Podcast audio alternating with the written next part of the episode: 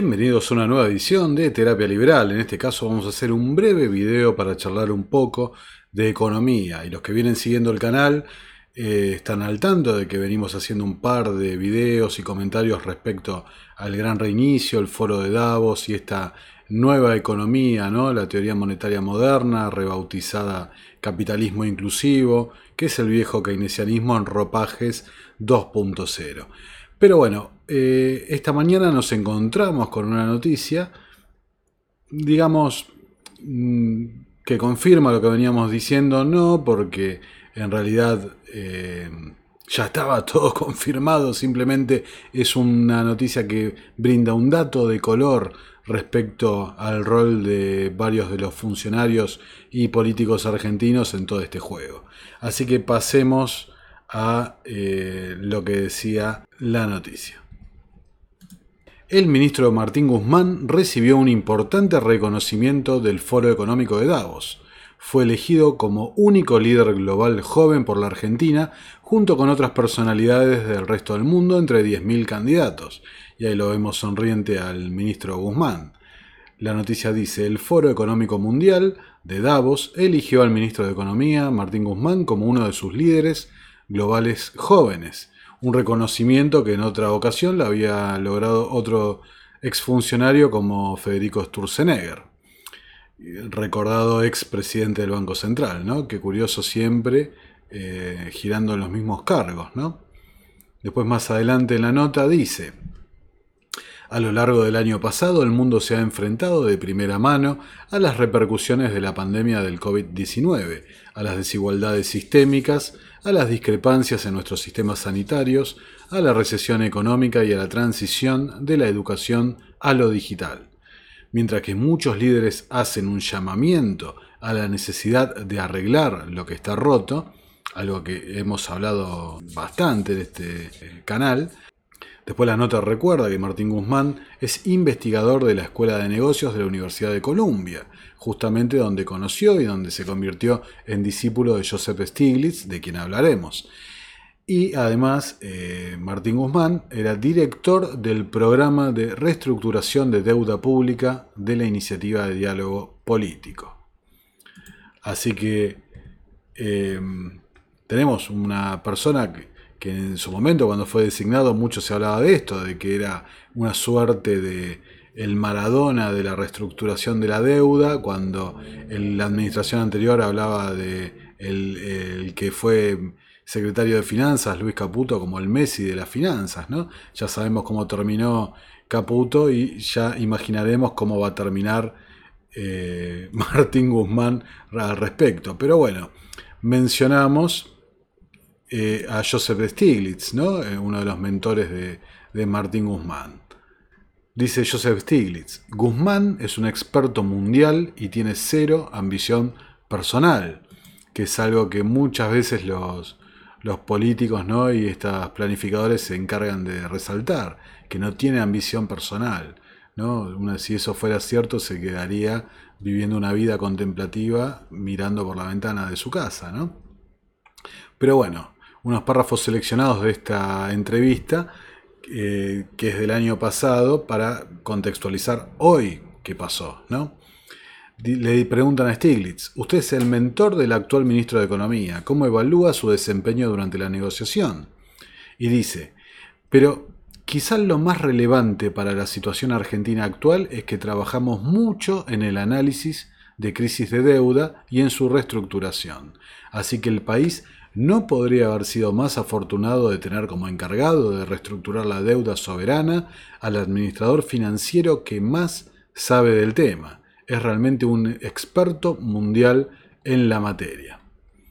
Eso decía Stiglitz respecto a Guzmán. Más adelante en la nota le preguntan, ¿no? y ya vamos a, profundizar en estas ideas de Stiglitz, ¿no? le preguntan, ¿y si Larry Fink, que es el CEO de BlackRock, pasara de BlackRock a secretario del Tesoro de Biden, ¿también sería viable la propuesta de, económica que pregona Stiglitz? Le dice Stiglitz, tendremos que ver qué pasa. Si los demócratas, incluidos los progresistas, que como hemos visto en una charla reciente con José Venegas, progresista en Estados Unidos, eh, se refiere directamente a la gente de izquierda, logran la fuerza suficiente en el Congreso, veremos un compromiso no solo con el multilateralismo, sino que con el multilateralismo progresista.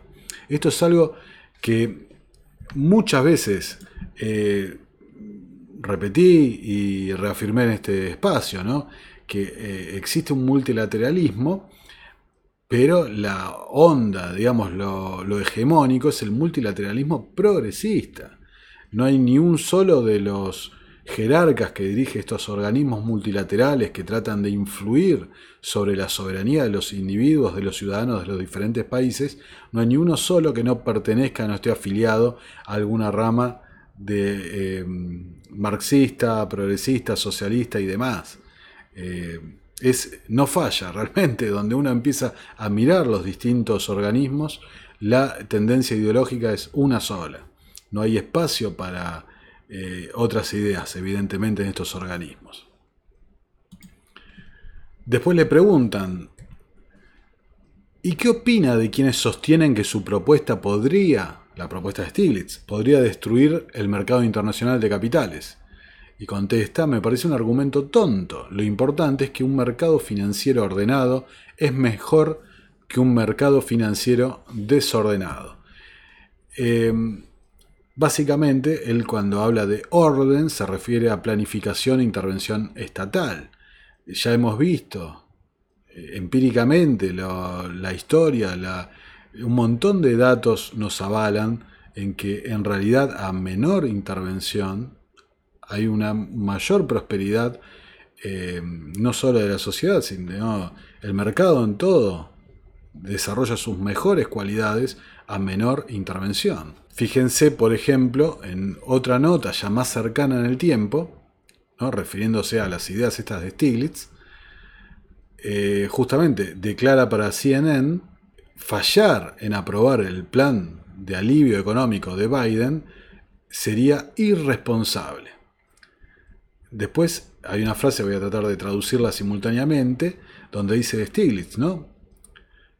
Eh, a medida cuando la pandemia vaya desapareciendo, ¿no? de, difumándose, digamos, la economía rebotará rápidamente.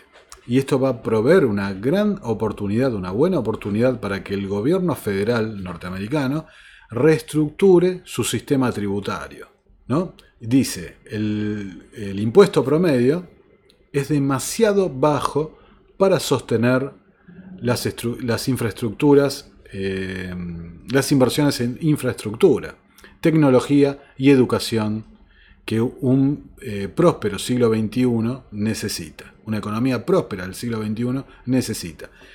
Eh, por supuesto, los que siguen este canal saben que esto que está diciendo Stiglitz a mí me parece una barbaridad.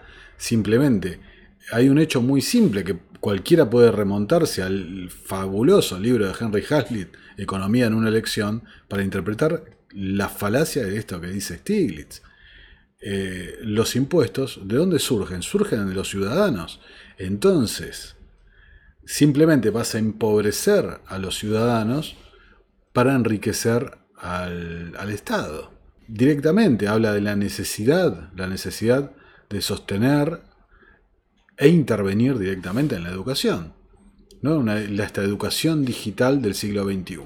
Les traje también, ¿no? para que vean, de febrero de este año, el saludo de Martín Guzmán a Joseph Stiglitz en su cumpleaños, en una muestra de obsecuencia. Gracias por darle tanto al mundo, le dedicaba Martín Guzmán a Stiglitz. ¿Y qué le ha dado Stiglitz al mundo? ¿no? Se preguntarán. Bueno, Stiglitz al mundo le está trayendo el, plan, el Congreso de Estados Unidos aprobó el plan de estímulo por 1.9 billones de dólares.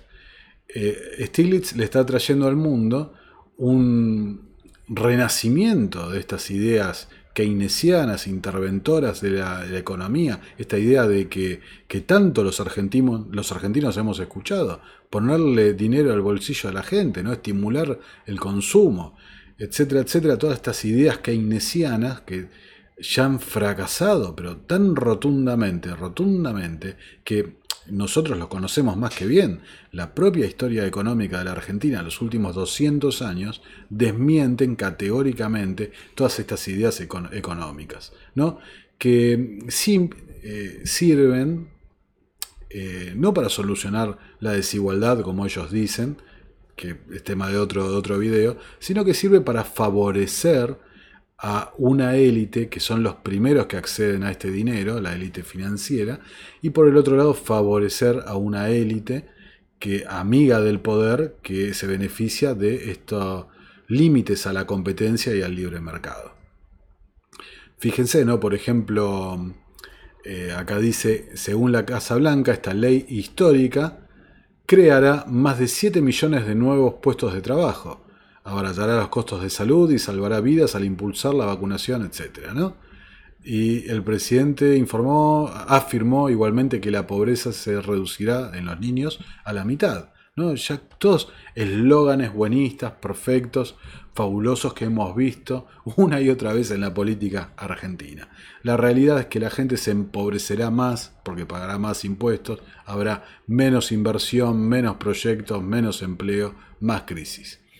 Eso es lo que ha traído Stiglitz al mundo y eso es lo que eh, felicita a Guzmán y etc. Y es lo mismo que hace Guzmán acá en el gobierno local. Em, pero bueno, entre tantos premios y eh, elogios mutuos que se tiran, esta gente con estas ideas de capitalismo inclusivo y demás, del gran reinicio y todo lo que ya hemos tratado, ¿cuál es la realidad? La realidad es que el mercado cree que el canje de deuda de Guzmán fue un fiasco y ya se habla de una nueva reestructuración. ¿no? Esta es la nota del 7 de marzo, hace unos días. ¿no? El Maradona de la reestructuración, etcétera, etcétera, ha conducido a una reestructuración que el mercado, la realidad económica eh, considera un chiste, una farsa, una parodia. Para ser justos, no todo es responsabilidad de Guzmán, pero la teoría económica y toda una y otra vez las declaraciones del ministro van enfocadas al mismo tipo de pensamiento económico que no tiene ningún tipo de sustento más que justificar la expropiación sobre la propiedad privada, eh, la intervención pública y la subordinación del ciudadano contra eh, el Estado omnipotente burocrático que maneja todo, ¿no? El capitalismo inclusivo que pregona Stiglitz, ¿de qué se trata? Se trata de eso, del el viejo ropaje del socialismo reconvertido a un 2.0 para justificar la, aparición e intervención del Estado en absolutamente todos los aspectos de la vida del ciudadano. Eh, fíjense que la nota dice la deuda argentina volvió a niveles previos a la reestructuración, es decir, cuando se encontraba en default algo que hemos señalado desde este espacio, yo sin ser economista, ser un simple autodidacta de la economía, predecía esto, la deuda era, un, chiste, simplemente estaban ganando tiempo hasta que llegue la próxima administración, eh, y así, ¿no? Lo mismo que hizo el gobierno anterior, no, hay que engañarse. Eh, más de lo mismo, ¿no? Pero bueno, la nota dice, los bonos volvieron a niveles de 35 dólares en promedio cada 100 dólares de valor nominal. Es decir, gente, precios de default, de vuelta, nuevamente, con todavía mucho gobierno por delante. ¿no? Y ya sabemos las consecuencias de entrar en default. Esto implica que el mercado está adelantando una nueva reestructuración en el mediano, mediano plazo así como el canje de deuda de 2005 realizado por Lavagna y Nielsen llegó hasta el 19, es decir, 15 años, todo indica que la vida útil de la reciente reestructuración guzmaniana será infinitamente más corta. El plan, acá con una ironía el periodista pone, ¿no? El plan revolucionario de Guzmán consistió exclusivamente en obtener tres años de gracia para los vencimientos pero a partir de 2025 vuelven a crecer los intereses y además los bonos empiezan a devolver el capital. Es algo, perdonen que me ría, pero es algo completamente imposible de que pase. Por supuesto, pero acá falta agregar una cosa fundamental, que es la teoría económica detrás de esta idea del gran reinicio. A ver, estamos en un mundo de tasas cero por la locura de la emisión monetaria. Tasas cero. Entonces, conseguir tres años de gracia para después terminar pagando un 30% de interés en un mundo que paga cero, bueno, ¿dónde está el éxito de eso? Ningún lado, ningún lado. Dice el periodista, ¿no? Eh, en Wall Street la opinión es unánime. Alberto Fernández le deja un verdadero, una verdadera bomba de tiempo a la próxima administración, incluso si es de su mismo signo político. Con este diseño y las altísimas tasas de interés que el mercado le demanda a la Argentina, la deuda será impagable una vez más en poco tiempo. Eh, después, por último, dice eh, algo muy, muy importante, la falta total de acceso a los mercados complica al gobierno a la hora de refinanciar futuros vencimientos. No solo complica al gobierno, sino que además complica a las empresas. Ninguna compañía basada, con, o sea, con espacio, lugar físico eh, instalada en la Argentina, puede hoy tomar deuda a tasas razonables para invertir y crear empleo. Esto es algo muy, muy importante. No solo es el Estado, la administración pública, el que sufre eh, eh, los problemas que acarrea el, déficit fiscal crónico. No solo es el país, no solo es la administración, el gobierno, son las empresas también, porque las empresas no pueden acceder al mercado financiero eh, justamente para tomar créditos a una tasa razonable, a la tasa mundial.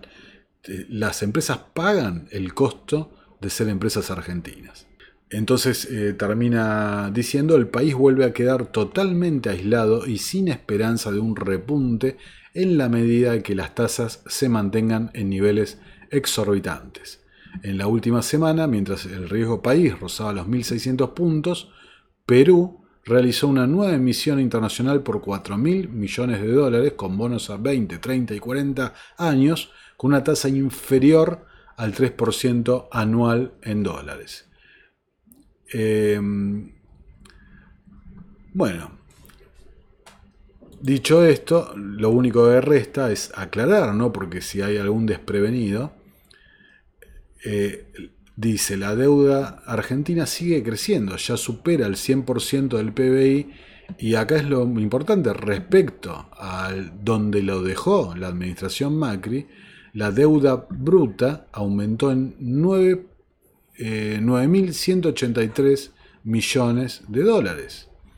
Entonces, de vuelta, eh, tenemos una política local económica basada en estas ideas de intervencionismo, de emisión de déficit, para impulsar una demanda que en lugar de impulsarla cada vez la matan, la matan y la aprietan más. ¿no? Entonces, una política completamente fallida que eh, en cierta manera se pueden resumir así como los últimos 100 años de la política económica argentina y este modelo argentino fracasado rotundamente, gente como Stiglitz, Klaus Schwab, el foro de Davos y demás, lo quieren exportar al mundo. ¿No? Ya imaginamos cuál va a ser el futuro, el desenlace de estas ideas Simplemente basta con ver la realidad de la Argentina. Bueno, tras este breve video tratando de economía, un tema que, del que no hablábamos hace rato, me despido, les agradezco como siempre que le den me gusta, que compartan el material, que se suscriban al canal, los leo en los comentarios y nos estamos viendo en una próxima y nueva edición de Terapia Liberal con este nuevo formato que va tomando eh, forma cada, cada vez más. Muchas gracias por estar ahí y nos estamos viendo en una próxima edición.